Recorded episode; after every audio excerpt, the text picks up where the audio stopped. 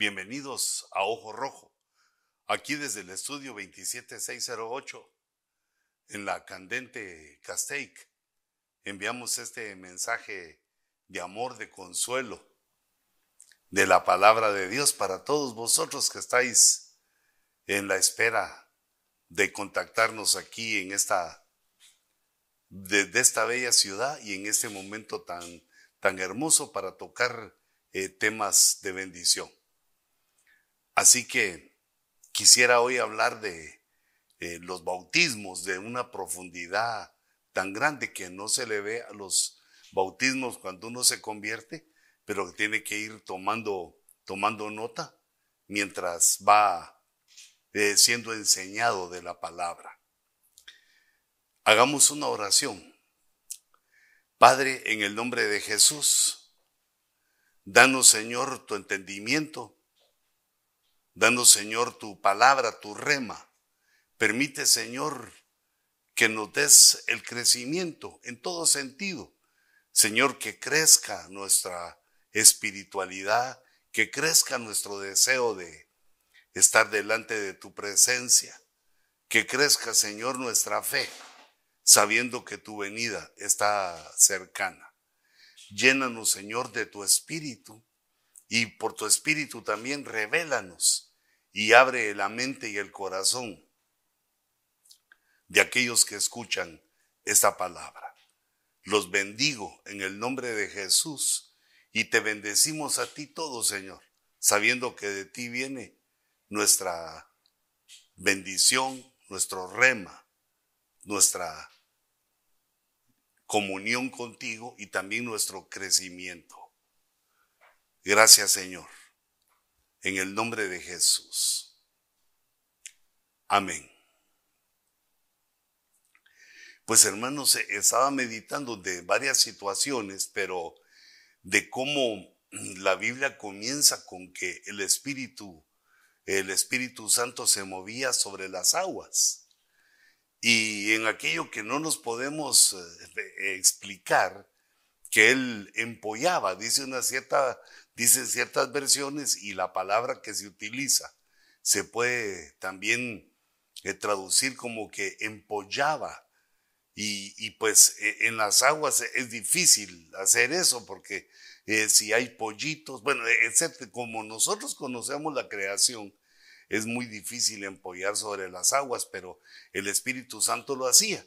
Sin embargo, yo meditaba acerca de las aguas, cómo va pasando el tiempo Dios empieza a tratar con el hombre, empieza a tratar con Moisés y le empieza a enseñar que eh, con el agua, por medio del agua, se hacen ciertas, ciertas, eh, digamos, lavatorios, ciertas, ciertas lavamientos.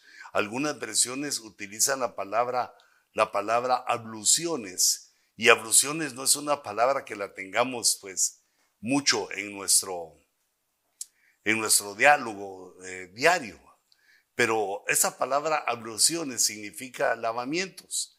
Y la palabra griega que se utiliza es bautismos, baptismos, teniendo en cuenta, teniendo claro y recordando que bautismo no es solo echar agua encima, eh, como lavamos nosotros de alguna manera eh, los utensilios que se ensucian a la hora de la comida o, para limpiarlos para, la siguiente, eh, para el siguiente tiempo de comida, sino que la palabra baptismo significa sumergido totalmente. Pero vayamos en orden. Primero, digamos, como aparece en la pantalla, vemos que Dios le muestra en los primeros eh, eh, libros a Moisés algo que el hombre ya había olvidado, algo que estaba fuera de nuestro conocimiento, y es que el agua limpia tiene, eh, un, tiene una característica de limpieza que se traslada a lo espiritual. Por ejemplo, aquí dice que una persona que tocaba algo que fuera inmundo, cualquier cosa que fuera inmundo, quedaba también inmunda por mucho tiempo. Y eso le impedía comer las cosas sagradas, eh, digamos en el caso de los sacerdotes. Pero dice a menos, o sea, sí podía comer de lo sagrado si se contaminaba, si se había lavado con agua. Pero eh, este verso solo es para entender esa revelación que Dios le empieza a dar a Moisés con eh, que el agua iba a ser utilizada para lavar a sacerdotes, para lavar al pueblo. Y, luego también eh, lo vemos en, en números, donde dice que los levitas, que es la familia sacerdotal, la familia de Leví, también entre ellos, entre los hijos, de Leví se purificaban. Y dice, y así harás con ellos para su purificación. Rocearás sobre ellos agua purificadora y que ellos hagan pasar una navaja sobre todo su cuerpo. Laven sus ropas y quedarán purificados. E, es decir, que se lavaba, se lavaba el cuerpo y eso, eh, digamos, llevaba en la obediencia de esa palabra que Dios había dado, tenía una conexión con el alma y con el espíritu y también quedaban lavados de esas partes del ser integral. El sacerdote al lavar su cuerpo, y aquí en este caso agregan el rasurarse, el pasarse navaja sobre todo el cuerpo. Al hacer eso, eh, pues encontraban una purificación. Pero todo esto fue o era una enseñanza que Dios le daba eh, digamos, a los nuevos ministros, a los que estaban aprendiendo, eh, esa revelación que Dios le daba a Moisés y a la familia de Leví, a los levitas, para ministrar ellos al pueblo y también a sí mismo, para ser purificado. Luego más adelante vemos cómo eh, Elías trata mm, ordenando que se sumerja siete veces en el Jordán a un hombre leproso. Eh, el punto, el punto aquí que te quiero señalar es que el agua ya no era el agua de los, de los sacerdotes, porque en ese momento eh, el templo, bueno, había una serie de, situaciones que el, el templo no estaba funcionando como en el tiempo de Moisés, porque los sacerdotes habían bajado la guardia, eh, se habían contaminado, habían dejado la obediencia y entonces Dios levantó a esos profetas. Eh, eh, sin embargo, este caso es muy, digamos, ilustrativo, muy revelador para nosotros, porque resulta que el comandante, el general leproso, que llega a buscar salud con el profeta, es un gentil nos está hablando a nosotros acerca de que Dios habría de preparar, nos mira o nos deja ver en el horizonte que Dios habría de preparar para nosotros una serie de bautismos para arrancar de nosotros la lepra. La lepra en este caso no solo es la enfermedad corporal, la enfermedad, eh, por decirlo así, de, de microbio, producida por un microbio bacteria, el mundo microscópico, sino que en ese caso la lepra se tomaba como una enfermedad ceremonial. En aquel tiempo que no había medicina para esa enfermedad, eh, nos daba la idea de que la carne se corrompía, la carne se enfermaba, y, recordemos que la carne quiere decir cuerpo y alma. La carne es eh, una ecuación, son dos cosas que sumen. Cuando la Biblia se refiere a la carne en este caso, es hablando del cuerpo humano y del alma, ya que por eh, las actitudes del cuerpo eh, el alma se contamina. Y de la misma manera nos estaba diciendo Dios, nos estaba enseñando que lavándola con agua, pero no era necesariamente el agua que fuera limpia, porque Naamán eh, buscaba o pensó en eso, en el agua limpia para limpiar su herida, porque eh, me imagino que el Jordán se miraba chocolatoso, el Jordán se miraba sucio, no eran aguas cristalinas, porque Dios quería enseñarnos que no era la virtud del agua la que Él nos estaba mostrando, no, no era que el agua estuviera sin microbios y que eh, por eso sanara, sino que a pesar de toda la serie de, de organismos, microorganismos que pudiera tener el río Jordán, al zambullirse por la fe, eh, este general iba a obtener eh, salud, iba a ser limpiado. Pero él, para él no fue fácil, no fue fácil creerlo y, le tuvieron que rogar, le tuvieron que rogar, pero cuando él eh, pues se hizo consciente de que lo que estaba buscando era ser salvo o ser sano o ser limpio, para nosotros aplicarlo a nosotros, para ser eh, limpios, tendríamos que zambullirnos siete veces en el río Jordán. Y su carne, dice, se volvió como la carne de un niño pequeño y quedó limpio. Es decir, que se sanó la lepra corporal y eso dándonos a entender que también eh, había quedado limpio en su alma. Por eso se mencionan estas dos cosas. No es una repetición, eh, digamos, o la forma de escribir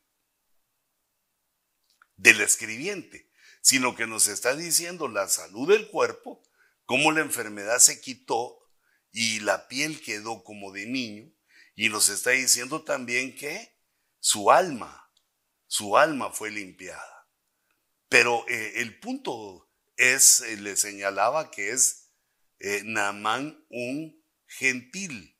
Es una persona que no tenía conexión eh, con las doce tribus de Israel y que por lo tanto estaba fuera de esto. Sin embargo, logró esa situación y Dios lo permitió dándonos una imagen, dándonos un luzazo de lo que habría de ocurrir y cómo Dios nos iba a revelar los siete bautismos, cómo Dios iba a llevarnos eh, de bautismo en bautismo hasta que estuviéramos eh, en los siete bautismos, pero no son los siete de agua, pero eso los vamos a ver un poquito más adelante, pero era eh, bautizarse y para ir llegando a un nivel espiritual así tremendo, un nivel de transformación, un nivel de rapto, un nivel de novia del Cordero nos tenía preparado eso eh, a nosotros, eh, la iglesia, pero lo dejó por escrito desde que trató con Israel. Y entonces, bueno, tocando otro punto, va viniendo así desde eh, cómo comienza con las aguas del Espíritu Santo tratando, luego la revelación a Moisés y cómo ahí empieza la conexión con los hermanos, los que habríamos de conocer a Cristo, y volvernos hermanos del Señor.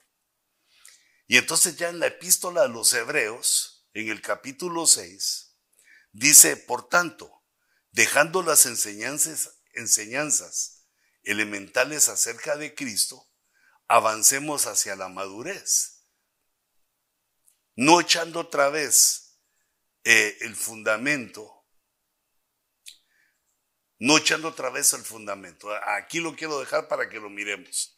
Pero eh, entonces una cosa, quiere decir que esas palabras, esta revelación que Dios nos quiere dar, es para que dejemos atrás los principios elementales y que entremos en la profundidad para ir siendo conscientes, para ir entendiendo todo el trato que Dios nos está dando, cómo Dios está actuando a nuestro favor, qué es lo que Dios está haciendo con nosotros eh, para llevarnos al reino de los cielos, al reino eterno. También el trato que tuvo con Israel, o sea, todo tiene un plan y un propósito maravilloso de Dios eh, que nosotros debemos permitir en nuestra vida. Pero eh, esto me trae a la mente porque va pasando el tiempo, digamos, de predicación del Evangelio y, surgen algunas oposiciones por suposiciones por pensamientos erróneos de qué es el bautismo y algunos, eh, digamos, hasta negándolo, olvidando que sin bautismo no habrá, eh, qué pena, sin bautismo no habrá resurrección. El que se quedó sin bautizar tiene graves problemas eh, cuando llegue el momento de la resurrección y eso puede atrasar su turno de resurrección quizá hasta llevarlo hasta, los hasta el último turno, hasta ya eh, al, final del final, para ser eh, ministrado o, o desechado de acuerdo a lo que Dios decida, porque si nosotros rechazamos el bautismo, también estamos rechazando lo que Dios quiere para nosotros. Cuando Dios eh, le habla a la humanidad, se da por entendido, hermanos, que no necesitamos entender todo para hacerlo, sino que nuestro sentido común nos confirma, nuestro espíritu nos da testimonio, el Espíritu Santo actúa en nosotros, sabiendo que Dios está haciendo cosas más allá de lo que entendemos. Por eso dice en el verso 3, dice, y esto haremos si Dios lo permite. Si Dios nos permite, si nos da vida, si nos da palabra, esto vamos a hacer. Pero pues, ¿qué es lo que vamos a hacer? Vamos a dejar los principios elementales del conocimiento de Cristo y meternos pues eh, a la profundidad del entendimiento de, de Cristo. Y entonces inmediatamente después, a partir de ese verso 3, nos empieza a decir el Señor cuáles son los principios elementales. Los principios elementales que son, son de verdad profundos, hermanos. El primer principio eh, elemental es del arrepentimiento de obras muertas. Eh, eso tiene que ver con la metanoia, tiene que ver con el arrepentimiento, porque sin arrepentimiento no se puede avanzar. Debemos ir arrepentiéndonos, entendiendo que esa es la, la llave que Dios nos deja y, y de pos en pos o de nivel en nivel, eh, de nuestros errores. Entonces, ese es el primero, que el arrepentimiento de obras, de obras muertas. La segunda es de la fe hacia Dios, que nuestra fe no debe ir hacia el hombre o hacia ningún objeto, sino que es Dios eh, el motivo de nuestra fe. Es, digamos, el verbo encarnado, Jesús, el motivo de nuestra fe y ese creer en Jesús nos hace creer en el Padre y nos hace creer en el Espíritu Santo. E, en el verso 2 dice, mm, el tercer es el que nos interesa, el que vamos a subrayar ahorita, que el tercer, eh, la tercera doctrina es la enseñanza sobre lavamientos. Eh, subrayé que está en plural, son lavamientos no solo es uno, pero no se puede pasar a los siguientes lavamientos si no entramos al creer en Cristo, voluntariamente entramos a las aguas bautismales. Por esto, hermano, con esa enseñanza, lo que te estoy diciendo es que si no te has bautizado, si no has entrado a las aguas bautismales, tenés que buscarlas, tenés que hablarle a tu pastor, insistir, buscar la piscina, río, lago, lo, lo que tenga cerca y obedecer este mandamiento que Dios nos da de eh, bautizarnos en agua. Eh, el cuarto, eh, el cuarto tema es la imposición de manos, que también es algo que debemos de, de, de saber, de entender, de recibir el rema, la resurrección de los muertos y el juicio final de, de estos seis temas, de estas seis eh, doctrinas, digamos, que son consideradas en Hebreos 6 como principios elementales, debemos nosotros de estar, eh, digamos, entendidos, con conocimiento. Y creo que así lo hemos hecho.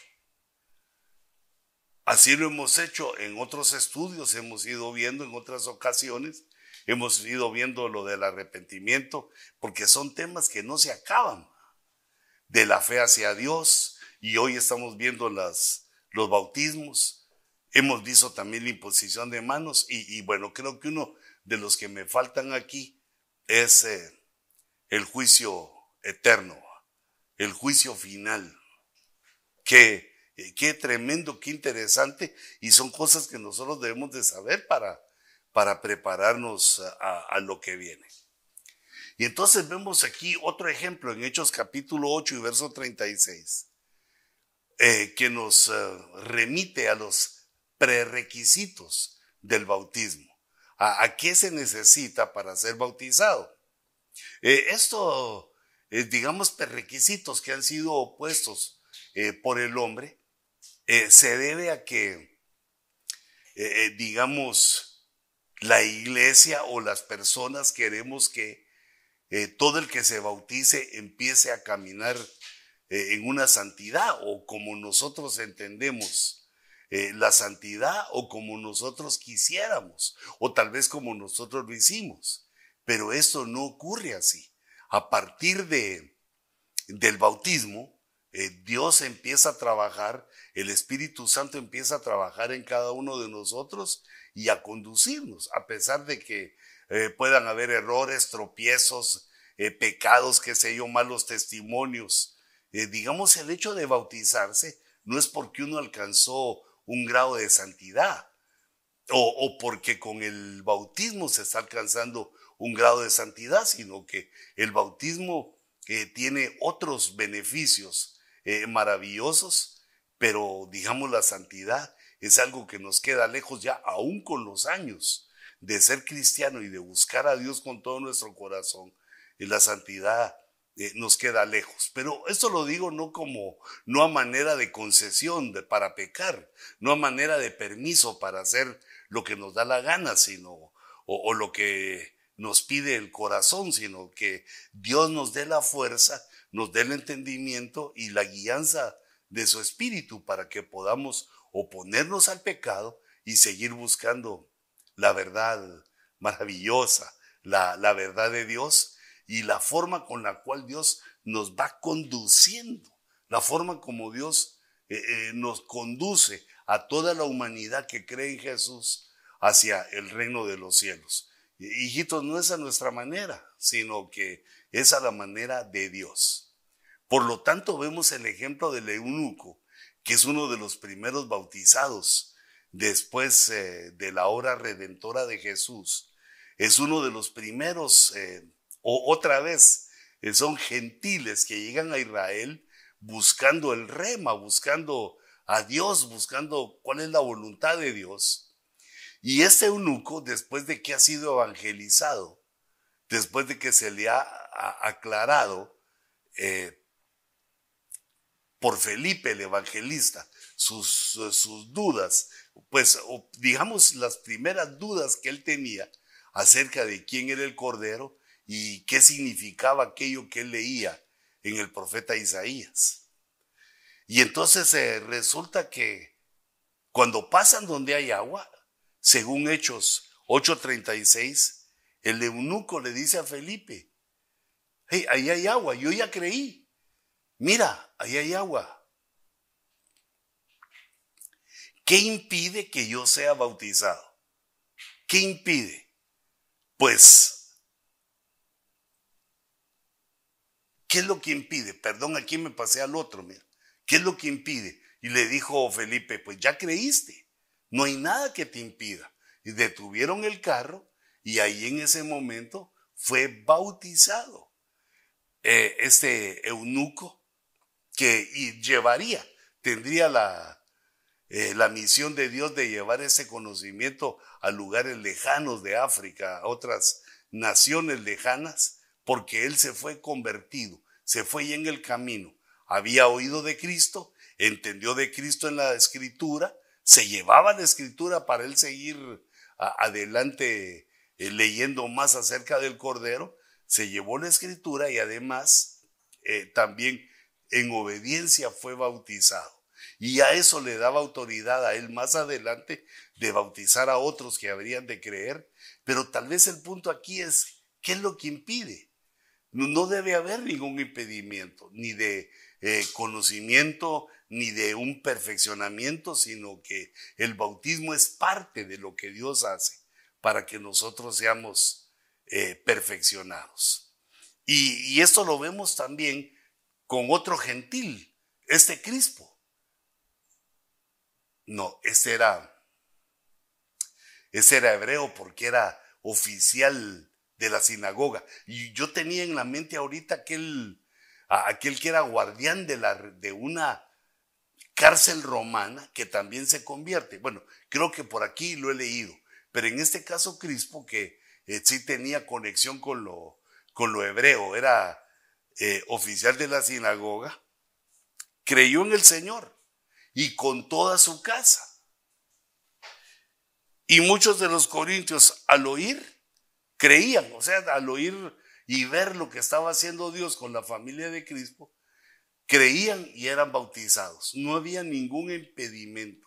No tenían que tener requisitos de conocimiento, bueno, como quizás eh, se desea hacer ahora, eh, un poco eh, a mi criterio, de acuerdo a la escritura, equivocados. Tenemos que tener en las iglesias ya listos o, o listo, donde se va a bautizar los que se conviertan y seguir el mandamiento que Dios nos ha dado. Así como le ocurrió a Crispo. Crispo entonces es un hebreo, es un judío que se convierte y se convierte toda su familia, toda su casa. Bueno, eso de toda su casa me hace pensar que habían otras personas ahí que no eran tan cercanos. Pero al creer, también creyó toda su casa. E, eso nos hace ver que él llegó y les informó, les dijo lo que había visto, lo que había oído, que Jesús era eh, el verbo encarnado, el Mesías. Y entonces ya no solo la casa, sino muchos otros, muchos de los corintios también creían. Esos ya son gentiles. Los corintios ya no eran eh, judíos que estaban, que vivían ahí, sino que esos eran gentiles que al oír creían. Y entonces luego el bautismo. Quiere decir que el siguiente paso después de creer, pero creer qué? Creer en toda la Biblia, no.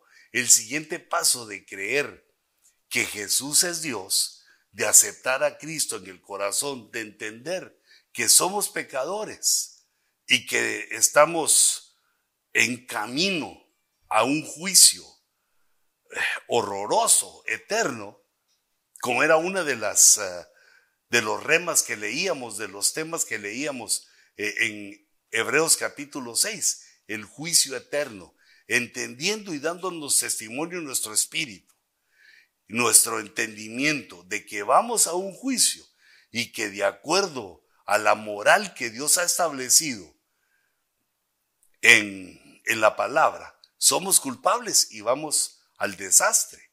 Vamos a una condena eterna para siempre. Y este punto de entender esa condena, eh, actúa el Espíritu Santo en nosotros y nos lleva al arrepentimiento.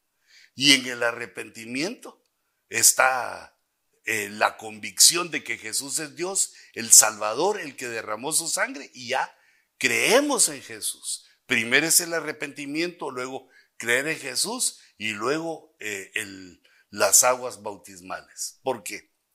¿Qué hacen las aguas bautismales? Eh, digamos, platicando de esto, de lo que hablábamos del error, dice aquí en Mateo 3.8, dice, por tanto, das frutos dignos de arrepentimiento. Eh, digamos esto dándonos, recordándonos que lo primero es arrepentirse. Y esto desde el verso 7, Mateo 3:7 dice, pero cuando vio Jesús, cuando vio Jesús que muchos de los fariseos y saduceos venían para el bautismo, les dijo, camada de víboras. Mira qué palabras tan fuertes les dijo. Eh, viendo, digamos, en el principio del verso que los fariseos y los saduceos eran las personas que estaban con más conocimiento de, del Antiguo Testamento, de las palabras que Dios había dejado en los primeros 39 libros. Estos eh, venían al bautismo de Jesús y Jesús los rechazó. Les dijo, serpientes, eh, camada, la camada es una generación. La camada de víboras quiere decir, ustedes son una generación de víboras. Y les pregunta, ¿quién os enseñó a huir de la ira que vendrá. La ira que viene, pues se, se refiere a varias iras, pero ahí lo que estaba diciendo el Señor es a la ira que viene con el cual el juicio eterno los va a llevar a la condenación eterna y al sufrimiento eterno. ¿Quién les enseñó a huir? Eh, ¿Quién les enseñó de que por medio del, bautismo se podía huir de esa, ira. Y no era, solo, no es solo por bautizarse, sino que es uno de los pasos. Por eso el verso que leíamos en, eh, mi gráfica, eh, este verso o este entendimiento se remata cuando Jesús les dice, dad frutos dignos de arrepentimiento. El arrepentimiento de nuestro pecado nos lleva, por si no lo has hecho, o hay que seguirlo haciendo, haciendo. El arrepentimiento del pecado nos lleva a aceptar a Cristo como nuestro Salvador. El aceptar a Cristo como nuestro Salvador nos lleva al bautismo y luego a dar frutos dignos de arrepentimiento, porque eh, hermanos, si uno se arrepiente, eh, quiere decir que eh, o se propone en su corazón no volver a hacer lo malo, querer hacerlo bien. Eso le sucede a todo corazón por la inteligencia que Dios nos ha dado, nuestro intelecto, que cuando hemos hecho algo que nos causa carga, nos causa problemas, nos hemos equivocado. Está tan claro que nos hemos equivocado y entonces debemos entender que eh, ese arrepentimiento que tenemos delante del Señor y esa conversión al, al decirle a Jesús que entre en nuestro corazón y que creemos en Él y luego el bautismo nos empieza a dar frutos de arrepentimiento. Los frutos dignos de arrepentimiento son un cambio en nuestra vida, un deseo de ya no actuar pues como antes actuábamos, un deseo de cambio eh, en nuestra vida, de nuestra forma de ser y de nuestra forma de actuar. Pero regresémonos aquí a mi dibujito, porque no, ese no es dibujo, sino que es una gráfica. Y atrás, si ves, hay un hombre pensando bajo el agua.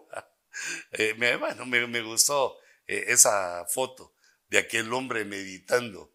Yo pienso en lo espiritual bajo el agua, porque recordate que bautizarse quiere decir sumergirse totalmente, sumergirse totalmente. Luego vemos otra característica del eh, bautismo, además de dar frutos dignos de arrepentimiento, dice en Romanos 6:4 que andemos en novedad de vida. Dice, así también nosotros, nosotros andemos en novedad de vida. Eso es lo que estábamos leyendo aquí. Eh, ¿Qué dice el contexto? Dice, por tanto, hemos sido sepultados con Él por medio del bautismo para muerte. Fíjate lo que significa el bautismo espiritualmente, que nosotros también morimos con Cristo y fuimos sepultados. Solo que no, no bajo tierra, sino bajo el agua. Por eso es que es totalmente sumergido. Fuimos sepultados con Él por medio del bautismo para muerte. ¿Y cuál es el propósito? Dice, a fin de que, como Cristo resucitó de entre los muertos para la gloria del Padre, así como Cristo resucitó de entre los muertos por la gloria del Padre, así también nosotros. Fíjate, para nosotros todavía no es eh, la resurrección. Tenemos que esperar el tiempo de la resurrección, pero así como Cristo resucitó entre los muertos, así también nosotros andemos en novedad de vida. Que nuestra forma de vivir sea novedosa, lo nuevo, como Dios nos enseña, dejando atrás el pecado y las malas crianzas que nosotros eh, tomamos eh, voluntariamente o, porque nuestros padres así nos, perdón, así nos enseñaron, dejando atrás eso, dejando atrás esa vida, empecemos a andar como cristianos. Ese, esa novedad de vida es el cristiano procurando seguir el modelo de Jesús, seguir los pasos de Cristo seguir como Cristo nos enseñó eh, la forma de vivir, de actuar, y, nosotros, eh, pues como discípulos de Él, eh, emulando, imitando, procurando entender y por la fuerza, por el poder del Espíritu Santo, nosotros saliendo victoriosos ante una serie de situaciones que diariamente vivimos en el mundo, las tentaciones del mundo, y, toda esa serie de problemáticas que eh, vivimos, cada uno de nosotros, las vivimos. Querramos o no, al salir a trabajar, al estar con la familia, al estar con los amigos, eh, tanto socialmente como eh, laboralmente, eh, nos enfrentamos a esa situación. Y esta, esto, andar en novedad de vida, que digamos tiene una conexión con los frutos del arrepentimiento, dar frutos dignos del arrepentimiento, tiene una conexión que va formando eh, lo que se llama nuestro testimonio.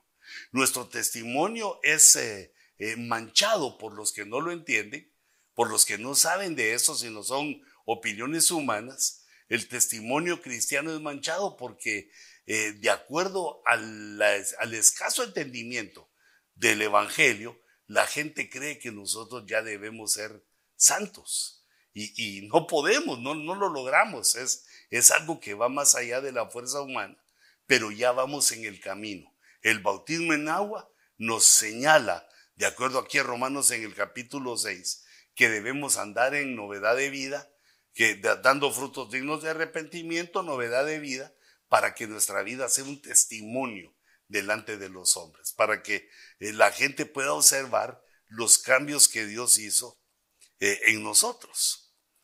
Y luego hay un tercer elemento, una tercera característica que está en Mateo 3:16. Y es que después de bautizarnos, los cielos se abren. Eh, esto ocurre con Jesús cuando Él se bautiza y siendo Él el modelo. Eh, me estoy recordando cómo Juan el Bautista le dijo, Jesús, yo no te puedo bautizar a ti, tú me debes de bautizar a mí, tú eres más grande que yo. Y entonces Jesús le da la enseñanza que no, no es la grandeza del que bautiza, no se requiere grandeza al que bautiza, sino lo que Dios está viendo es la humildad, la humildad del que baja a las aguas eh, bautismales, del que baja y se bautiza, es, es una especie de humillación. Y entonces Jesús le dice que es necesario para cumplir con toda justicia que Él sea bautizado, que Jesús fuera bautizado por Juan el Bautista, porque Él nos estaba dando el ejemplo, el modelo de cómo debía ser y que nosotros debíamos ir eh, digamos, en esa humildad a recibir el bautismo, las aguas eh, bautismales, y que eso nos iba a traer una bendición, otra bendición, otra característica. Dice Mateo 3:16, después de ser bautizado, Jesús salió del agua inmediatamente. Mira cómo es el bautismo. Se bautiza y la persona sale del agua. No, no, no tiene por qué quedarse ahí. Ya no se sigue lavando más. Y he aquí, los cielos se abrieron. Hubo cielos abiertos. A partir de ese momento se abren los cielos para el cristiano eh, que es bautizado. Y empezamos a vivir, eh, digamos, esta nueva etapa. Esta característica que se nos enseña aquí es que empezamos a vivir con cielos abiertos, con comunicación con Dios. Eh, Dios eh, siendo el Dios de nosotros y nosotros siendo los hijos de ese Dios. Y además agrega Mateo 3:16 que vio los cielos abiertos y vio al Espíritu de Dios que descendía como una paloma y venía sobre él.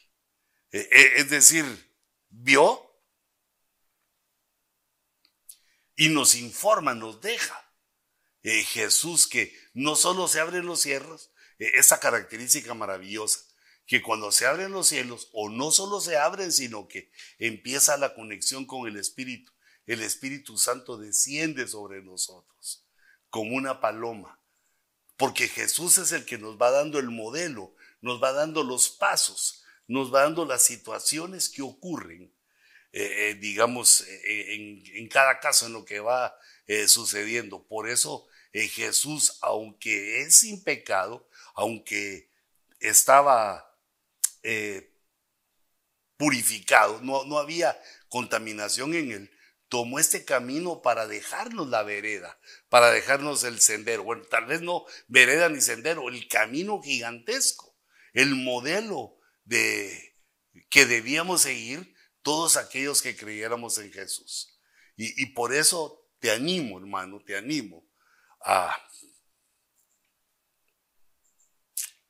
al bautismo. Te animo a que te bautices. Si por cualquier razón estás viendo este programa y, no lo has hecho, te, te animo para que se abran los cielos. Eh, fíjate ahí, te pongo en la pantalla las tres características que llevamos, que hay que dar frutos de arrepentimiento, estamos en novedad de vida o deberíamos de estar en novedad de vida, sembrando ahora de otra manera en nuestra vida, sembrando para que el futuro sea promisorio. Y, la tercera característica es de que eh, se abren los cielos y el Espíritu Santo desciende sobre ti. Una cuarta característica es eh, Lucas 7:30, donde se refiere a los que rechazaron los propósitos. fíjate que son varios, dice propósitos, no un propósito, sino que los que rechazan el bautismo rechazaron los propósitos de Dios para con ellos al no ser bautizados. Tuvieron en poco esto que Dios había hecho y fueron rechazados. Dice Lucas 7:30, pero los fariseos y los intérpretes de la ley, otra vez si te das cuenta, son, eran judíos que estaban cercanos a la palabra y que pues entendían muchas cosas ahí, pero no daban su brazo a torcer, no se arrepentían. Y dice, estos fariseos e intérpretes de la ley rechazaron los propósitos de Dios para sus vidas, para con ellos, al no ser bautizados por Juan. Jesús fue bautizado por Juan y ellos no. Y entonces, ¿qué parecía? Pues no, eso no es nada, solo no, no, no se bautizaron y eso fue lo que les pasó. No, mira cómo nos dice aquí la, qué, qué característica, pero yo lo quiero tomar en positivo porque le pido a Dios que nadie de los que escuche esto va a rechazar el ser bautizado. Y no solo no va a rechazar ser bautizado, sino va a proclamar a otros que es necesario que seamos bautizados, todos seamos bautizados, porque lo que, lo que Dios quiere, poniéndolo del lado positivo, lo que Dios quiere contigo y conmigo cuando somos bautizados o para bautizarnos de nuestra propia voluntad, obedeciendo un mandamiento, eh, tiene Dios propósitos, varios propósitos para seguirnos tratando, para seguirnos ministrando, eh, para llegar a todo el propósito de Dios que tiene para nosotros. No debemos quedarnos en la orilla de, eh, de nada más, eh, digamos, creer o que por nuestro propio entendimiento pensemos que hasta ahí ya todo está bien, sino que nosotros debemos continuar obedeciendo los mandamientos para que alcancemos los propósitos. ¿Qué, querrá Dios en nuestra vida? Algo maravilloso. Dios lo que quiere es bendecirnos, tiene planes de bienestar eh, para nosotros, nos va a ir bien. Por eso es que el hombre acepta, digamos, acercarse a Dios, porque entiende que le va a ir bien con Dios, que Dios es bondadoso, que Dios es bueno y nos va a ir bien con Él. otra característica, en Hechos 2.38, eh, dice, para perdón de vuestros pecados y recibiréis el don del Espíritu Santo. Eh, date cuenta que anteriormente eh, vimos que el Espíritu Santo bajaba, el Espíritu Santo conectaba con nosotros, de cuando se abrían los cielos y por haber sido bautizados. Pero ahora resulta que en Hechos 3 se nos habla de otra cosa, del don del Espíritu. Mira este verso. Y Pedro les dijo, o hacemos otra, eh, otro regreso. Y Pedro les dijo, arrepentíos. Ese es el principio. Arrepentíos. Recibid al Señor y sed bautizados.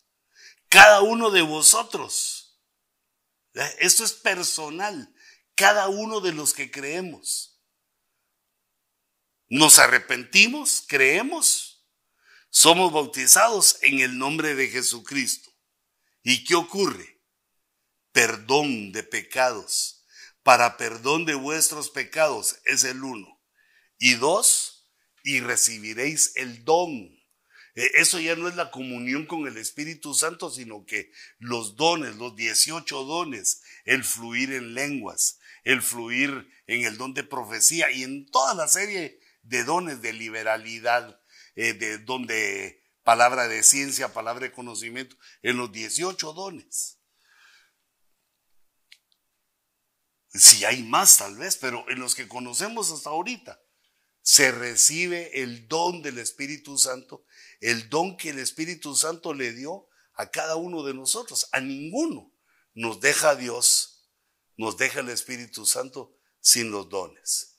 Por lo tanto, mira, qué importante. Esto se refiere también a lo que habíamos visto de el propósito de Dios. El propósito de Dios es de bendecirte.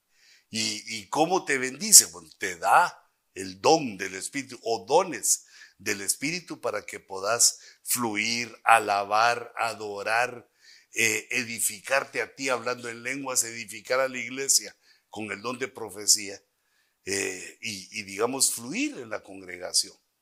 Esa es la bendición eh, que Dios nos da aquí. Pues yo, yo lo miraba aquí en el, en el quinto, en Hechos 3 o 2.38. Eh, miraba esta característica tan importante, porque es deseable y, quizá porque algunos eh, no han desarrollado sus dones. Se han quedado solo con el conocimiento que tomaron en el mundo, solo el conocimiento que tienen de, eh, de la escuela o del trabajo. Y, los dones que le fueron dados por Dios como, como criatura, como ser humano, que también son dones muy lindos y especiales y específicos que vienen, digamos, en nuestro entendimiento, por nuestra experiencia, etcétera. Pero eh, ese es otro tipo de don, ese es algo que no nacemos sabiendo, sino es algo que Dios nos da. El don del Espíritu viene después de haber creído, siendo bautizados. Se nos perdonan los pecados, todos los pecados antiguos de la vieja vida, se nos perdona y eh, entramos a recibir o nos preparamos para recibir el don del Espíritu Santo. Una sexta característica para animarte está en Gálatas 3:27, donde dice, bautizados en Cristo, revestidos de Cristo, pero eh, estoy buscando ahorita todo el contexto o parte del contexto. Dice, porque todos los que fuisteis bautizados en Cristo, de Cristo os habéis revestido. Esa es otra situación invisible que ocurre cuando nosotros somos bautizados. Somos revestidos de Cristo. Eh, revestidos quiere decir que es parte del traje. Nos empiezan a dar vestiduras espirituales para no eh, andar desnudos. Porque todos todos los que fuisteis bautizados en Cristo, de Cristo os habéis revestidos. Os habéis revestido. Digamos la versión eh, latinoamericana nos da una ampliación de este pensamiento. ¿De qué es eso de habernos, de haber sido revestido? Dice, todos se han revestido de Cristo, pues todos fueron entregados a Cristo por el bautismo. Mira esto, qué tremendo. Fuimos entregados a Cristo por el bautismo. Eh, entregados, pues, nos da la idea que nos tomó el Señor, nos agarró con su mano bendita y maravillosa, hizo algo que quedamos nosotros como propiedad, fuimos entregados a Cristo. Eh, esa es la traducción de la Biblia latinoamericana. Pero la Biblia del lenguaje sencillo dice porque cuando fueron bautizados, también quedaron unidos a Cristo.